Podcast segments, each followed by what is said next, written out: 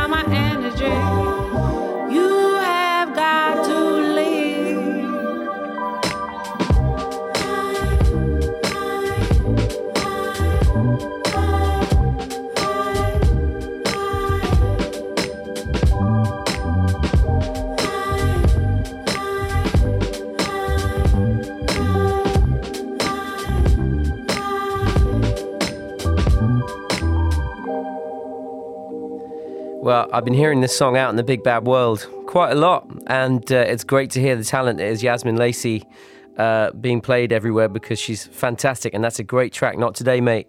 The EP is coming out uh, soon. Uh, and even more exciting is in three weeks' time, Yazmin Lacey is going to be in session on this show live uh, alongside Sarah Tandy, another musician I absolutely love. So that is in three weeks' time, a session with Yazmin Lacey and Sarah Tandy. Uh, hopefully, this will take you somewhere new or uh, at least somewhere interesting right now, because 62 years ago this week, this revolutionary album was recorded. Ornette Coleman made uh, uh, this album called Something Else with three exclamation marks, uh, giving kind of birth to a new era of jazz that didn't sound quite like the jazz that came before it. And, uh, well, this is going to take you into a strange new universe if you've never heard any Ornette Coleman before, but uh, sometimes they're the best ones, right? This is called The Disguise. Le Jamie Cullum Show sur TSF Jazz.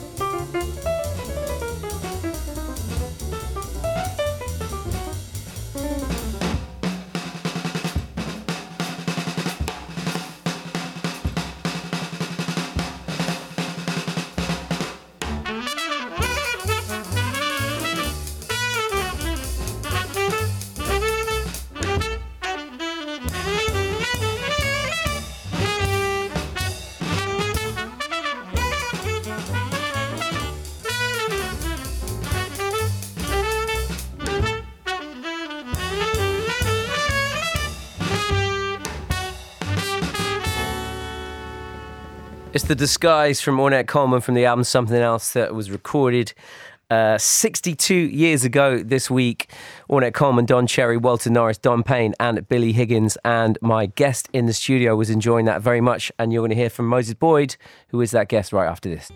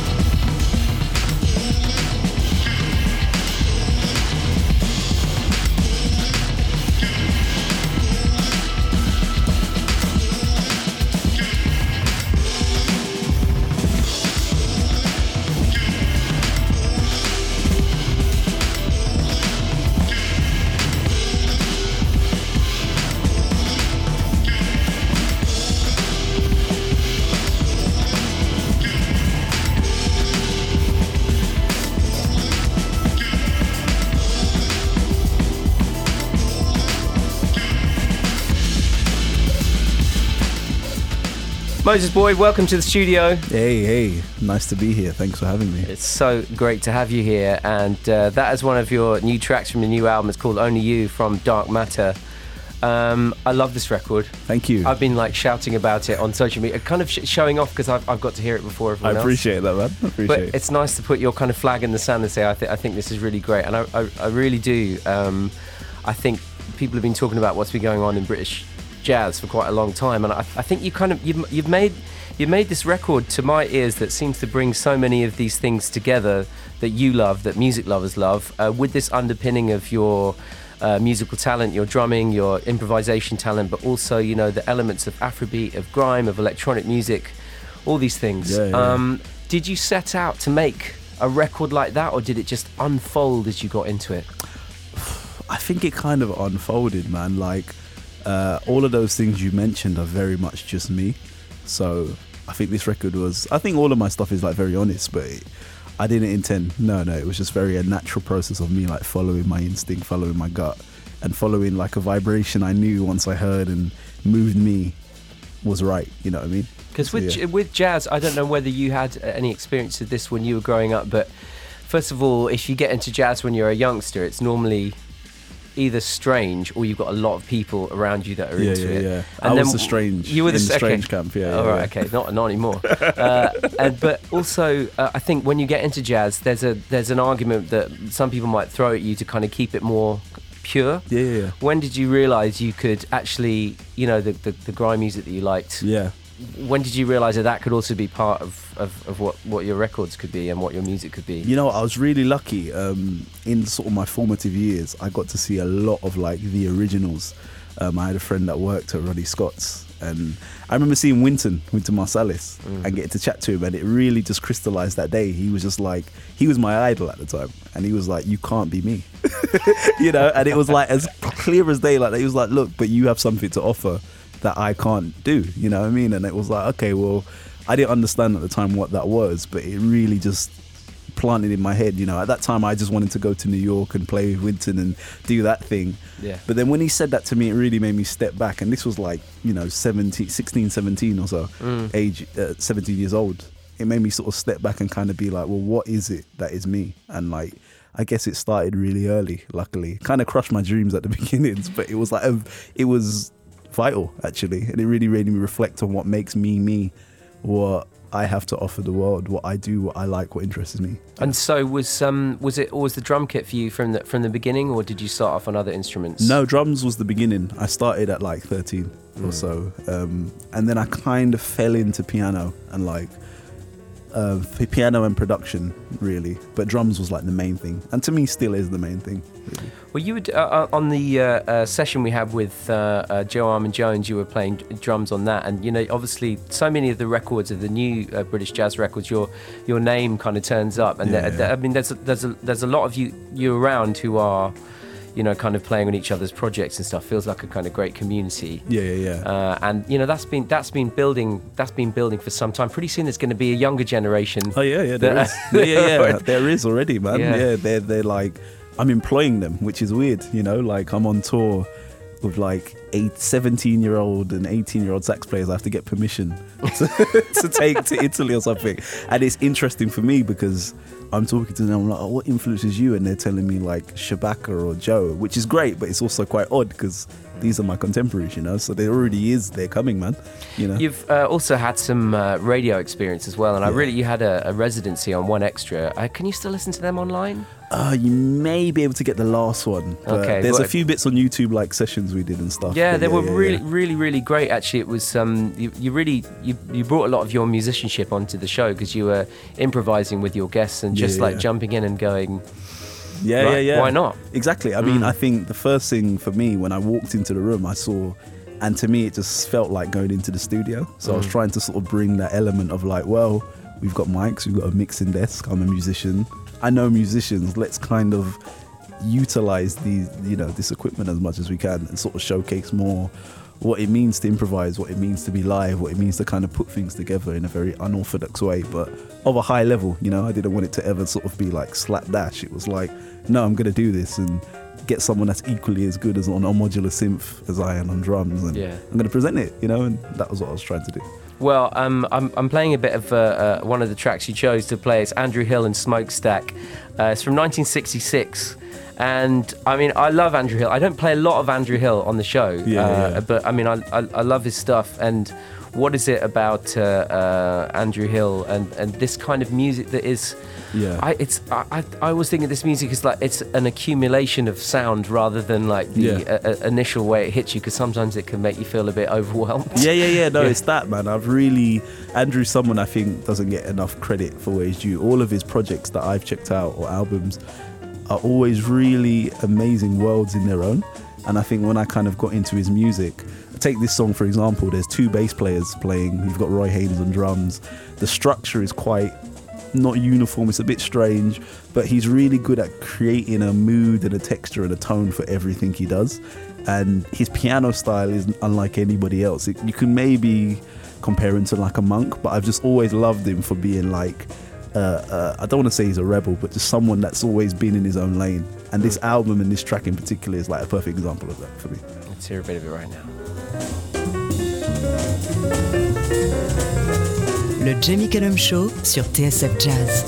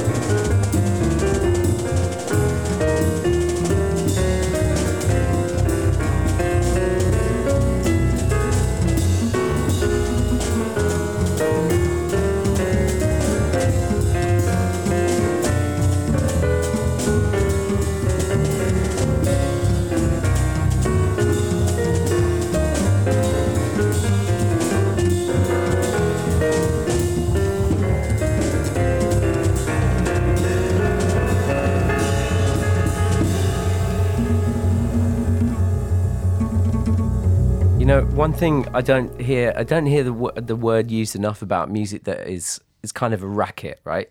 Like yeah. like free you know free jazz uh, or or you know jazz that doesn't necessarily kind of adhere to kind of any recognizable melody straight away. It's so playful. Yeah, yeah, It's yeah, like yeah, it's it's yeah. you know children they make a racket when they play Yeah, yeah, music. yeah, yeah. And that's that's what's so kind of joyous about it. For me. Yeah, it's got that. It's got all of that in his music, man. That's just like, just raw energy and fun. Do you know what I mean? Yeah. And yeah, I love. Well, that I just funny when you were describing Andrew Hill, it sounded like you were you were like copying my description for your record. Yeah. um, and so, tell me about. Uh, obviously, there's this this album, Dark Matter. It visits. It, it feels like a coherent piece. So I, I listened to it first uh, at night. Everyone was asleep in my house. Had headphones on. I kind of went. I went to another place, kind of some dark places. you know, it definitely goes some dark places, some real joyous places. I wanted to dance as well. So there are a few different moods. Um, When you were approaching each of the songs, so we, we heard "Only You." I'm going to play uh, in a minute "Shades of You" featuring Poppy Ajuda, and this this is probably more of the kind of song type Yeah, yeah, songs. yeah. Did that come out of jam sessions, or did you come to it with a a, a, a- pattern in mind, or a, a lyric in mind, or Um, I think there were a lot of like moods when I was creating the album. I didn't necessarily know. Okay, to put in context, like I started kind of working on this almost as instantly as my last project came out, and so it kind of gave me a lot of freedom to kind of. Nobody was expecting it. I could kind of take things at my own pace, which I hadn't really done before. I could experiment with sounds as much as I want, and nobody was expecting me to hand anything in a couple months. You know, it was just like, here, have some fun, travel, go to some studios, make some sounds. And I just think with a lot of what was going on around me, whether it's politically, socially, personally, like I kind of knew what sound I was going for. I couldn't necessarily explain it, but I knew once it made me tick, I'm going to follow this sort of rabbit hole. You know what I mean? So where it goes.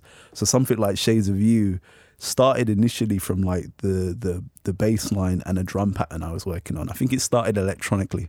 I was sort of programming something in um, Logic, kind of listening to a lot of like broken beat and jungle, and um, I just had this loop for ages, and it wasn't really a song in itself. And then I thought, well, I kind of reached the end of my contribution to it in a way. And um, I was like, okay, well, maybe I should get somebody else in. And I sort of really started thinking about it. And then I was talking to Poppy Ajuda and it just like clicked one day. And I was like, oh, I've got this song. Would you be up for it? And kind of just explain some of the things like that influenced the albums, whether it was mood, topics, or whatnot. And sent it to her, and she she did her thing, man, and it was perfect. I could already hear her on it, but I didn't sort of I didn't put any pressure to be like, oh, I really want you. I have to have you on it. Like I kind of just, I'm very much like that. If if it's for you, it's for you. If it's not, it's not. You know. And fortunately, it was. Yeah. well, let's hear it just after this.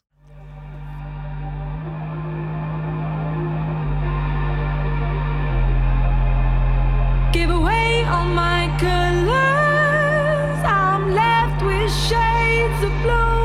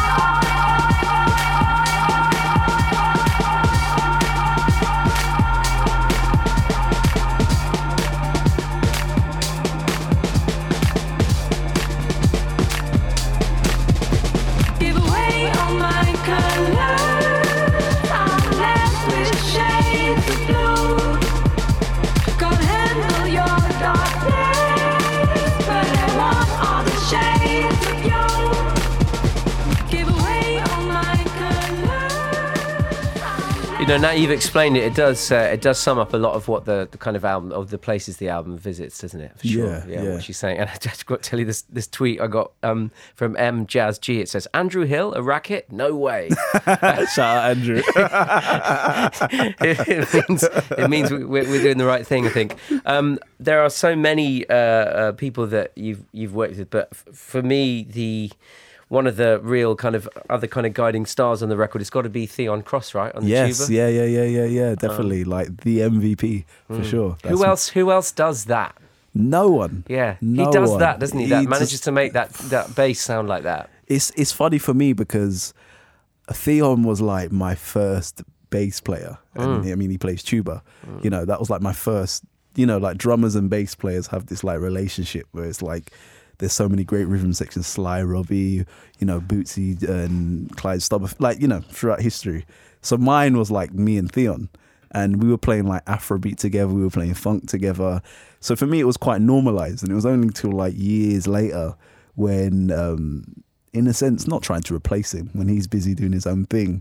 When it kind of left my sort of everyday, it really highlighted to me how special it was. You know what I mean? Yeah, he's he's one of a kind for sure. I know who'd have thought dubstep would reinvent the tuba as well. It's like it, it's, exactly. It's, yeah, yeah, it's, yeah, yeah. it's a surprise. It's a surprise, but you know it makes sense when you think about it, right? Yeah. Like he's. I remember him talking to me about. It. He's like he is the human acoustic like sub bass. Yeah. you know what I mean. Some of the frequencies he can reach is like, you know, it's it's special, man. It's amazing Yeah, being in yeah. a room uh, when someone like that is playing. It Yeah. is, it is. It, you feel it in your entire body. No, you know? definitely, It's like you feel definitely, you feel closer to the earth. I It- reckon it's crazy, man. That's Yeah. for sure. And uh, so, I, as I said, I asked you to pick a few tracks, and uh, I knew them all apart from this one. I didn't know this at all, but I'm so glad you've introduced me to Tye Tribbett. And this is a track called Taste and See. Tell tell me, this is from 2004. Yeah, yeah, yeah. A album called Life, and I'm just literally reading off here. Tye Tribbett is a gospel singer, songwriter, keyboardist, and choir leader from New Jersey. Tell me more. Tye Tribbett is the guy. Like um, this, to be fair, is actually quite tame. Like if you follow like his music, there's an album. In fact, if anyone's listening that can find me, it used to exist called Ideas and Concepts by Tye Tribbett, and it's like if you mixed D'Angelo with gospel, with a bit of Frank Zappa, with a bit of oh, I don't even know, like jazz in there. It's like he to me was I grew up listening to a lot of gospel music, but he was like one of the first artists I feel that kind of really made a statement in trying to sort of push the sonics of it, the instrumentation, the arrangements by introducing all of these other elements, man. And um, he had a band called GA, Greater Anointing, and this album, and he's gone on to do loads of other amazing things, but for me was a big influence sonically, like just the production of how it sounds, how it sounds so warm and thick and rich in the grooves and the arrangement. He's an organist, I think, originally. Um, yeah, man, one of my big influences for sure. I wonder if Kanye listened to this. He must have done. He right? must have done, yeah, yeah, yeah, yeah, Okay, yeah. that's the first thing I thought. Of, But I mean, I, I'm so glad you introduced it to me, and uh, I think a lot of people out there are going to enjoy it right now as well. This is Tye Tribbett, Taste and See, chosen by Moses Boyd.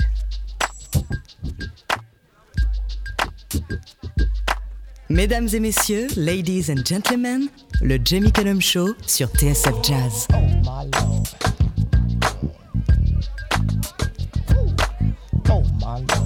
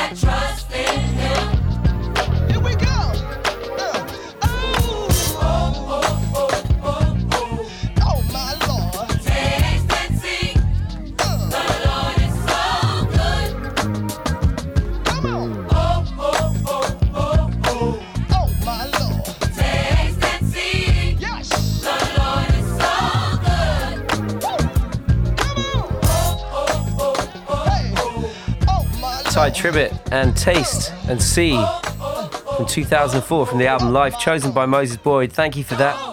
Thank you. Yeah, That's yeah, a that's a beautiful that's a that's a Yeah. that's a great gift you just given me. Uh, and uh, how how much was your your church background? Uh, how important was it to your your musician life? Your Um. I think very important. More so as like a listener. I didn't start playing drums till like thirteen. So you know, I've had all of that years of just sitting in in a chair and consuming. But like, I think it was more like understanding the role and the relationship of music that I think was really um, important. That not all music is for entertainment purposes, you know, and it serves a higher purpose and a higher function. And just understanding that, understanding where when it when it's one and not the other, and the power that that possesses. You know what I mean? It was very um, had a huge effect and still has a huge effect on me. Yeah, yeah. so you're getting ready for a tour. I am, um, am. and how many how many dates you got on the tour so far? Ooh, I think it's about, don't quote me, 12 or so, 12, Okay. maybe 13, around there. We're going from, we start in Copenhagen and we end in London. I couldn't tell you how many dates are on my tour. I know I'm, I know I've got one. You've got, yeah, exactly. Yeah, I'm in it, man. I'm Yeah. in it. Yeah, yeah, yeah. That's that's great. So uh, obviously the album comes out on Valentine's Day. Perfect Valentine's Day gift. Dark Matter, my darling, I love you. Oh man, it's for the anti-Valentines, not not intentionally. Uh, It I'm not sure. I'm not sure about that. I'm not sure about that. It's for everybody. Let me put it that way. I'll take a bit of a reality, and uh, well, I uh, I'm going to be playing it a lot in my house for sure, and uh, I'll be playing it a lot on the radio, uh, and the tour. So how how are you gonna? Are you kind of approaching it like you want to reflect the album as it is? I mean, I I, I kind of know what your answer is going to be, but Yeah, you've yeah, created yeah. you've created such a world on the record. I, Yeah. People are going to want to hear that world live, aren't they? It's tough, yeah, because um, live, I've kind of come to the realize, well, not realization, just more comfortable in the fact that live and studio are just two different things. But I'm trying to still get that same mood and energy you do get. So that you do get listening to the record and you know, I'm still working it out, you know, but it's definitely chasing that for sure because it's tough, you know, it's like blending electronic and acoustic elements. Um, I can tinker with sort of EQs and stuff behind some speakers at home, but live it's a it's another challenge and it's another sort of ball game. So, you know, we will be trying to go there for sure. It's There'll be- also like playing playing along to, I guess, something that is already in time. Yeah, yeah, yeah, It's, yeah, it's, yeah, a, it's yeah. quite an odd feeling in a live context. exactly Isn't it? Yeah. and me being like an improviser i'm not a i mean i can do click tracks and stuff but at least in my band i like it to be fluid and to be able to go place i don't want to sort of be restricted um, because every show is different Hmm. i might turn around tomorrow and be like i know i want to try it. i want to turn it on its head so i want that flexibility but i also still want the same mood of the album so you know we're working it out but it'll be it'll be good well, good, good good luck with the record, uh, Dark Matter, coming out on Valentine's Day. yeah. Uh, and good luck with the tour. thank you jamie And thank, you. so much for joining. Can you just come in and be like a regular guest anyway? I- i'm here man Okay. you send you call I'm, I'm down Okay, so, sounds good. Moses Boyd, thank you so much Thank for you, joining me today. Uh, we're gonna, uh, uh, I'm gonna send you on your merry way with uh, uh, another track from your record. This is Stranger Than Fiction from Moses Boyd. Thanks, man.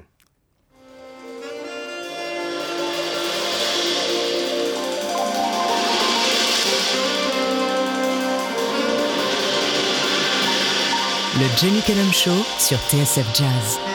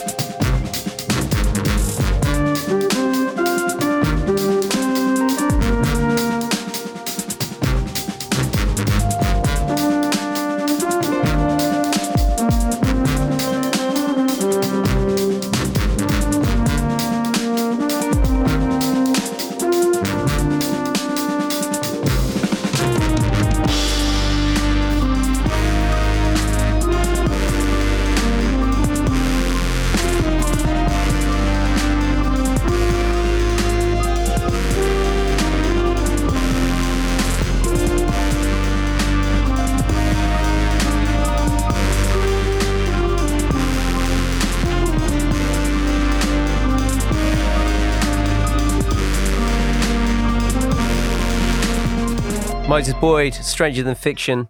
Don't go anywhere because I've got music from Seu Jorge and Keith Jarrett after this. Jamie Cullum, uh, I played this track from Seu Jorge and Roge on the show last week, and loads of you got in touch to say how much you loved it. So I thought I'd play it again. Um, Seu Jorge and Roge, the album's uh, was recorded in Holland. Straight to disc, live cut. This is. The track's called Sarava.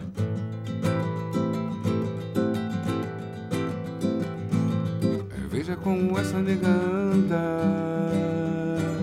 Descendo a ladeira do Saputi Curti, curti, curti, curti, curti. No salto, no charme de preta.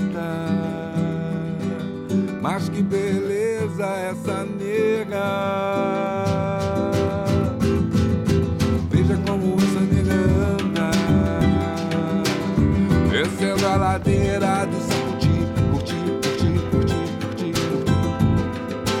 salto, no charme de preta. Mas que beleza essa nega.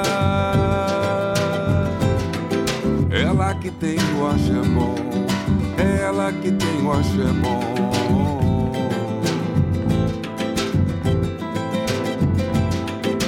Toda num tom de marrom.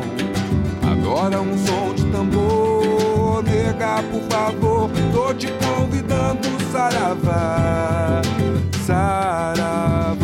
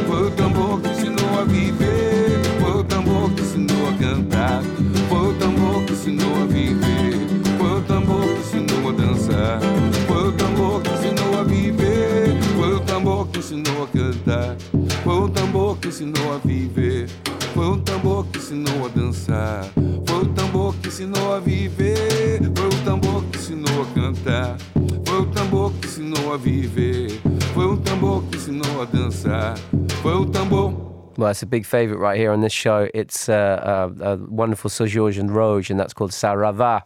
Uh, lovely tweet from Paul on Twitter. He says, Loving the music and chat with Moses Boyd. Uh, can't wait for the new album and give Moses a regular radio show. I agree. I miss his BBC 1Xtra residency. That was a, a brilliant one. Well, I've nearly, nearly uh, at the end of the show tonight. I'm going to finish off tonight with some Keith Jarrett. This is from one of his beautiful improvised solo concerts. This one took place in Munich July the 16th, 2016. And this is beautiful and simply called Part 3 Live. Here it is, Keith Jarrett. Le Jamie Cullum Show sur TSF Jazz.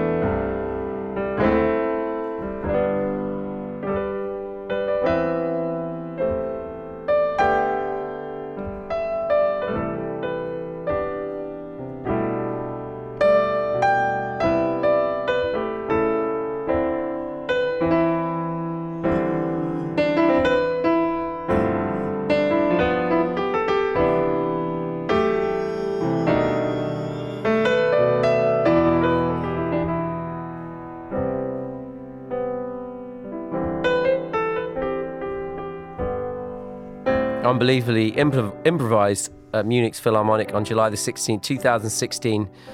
That's from the new album by Keith Jarrett, Munich 2016. That was part three live, and that is all I've got time for tonight. J'espère que le show vous a plu. Le Jamie Cullum Show sur TSF Jazz. Moi, j'amène les disques et vous, vous vous chargez de l'apéritif. That's right. That's right. That's right.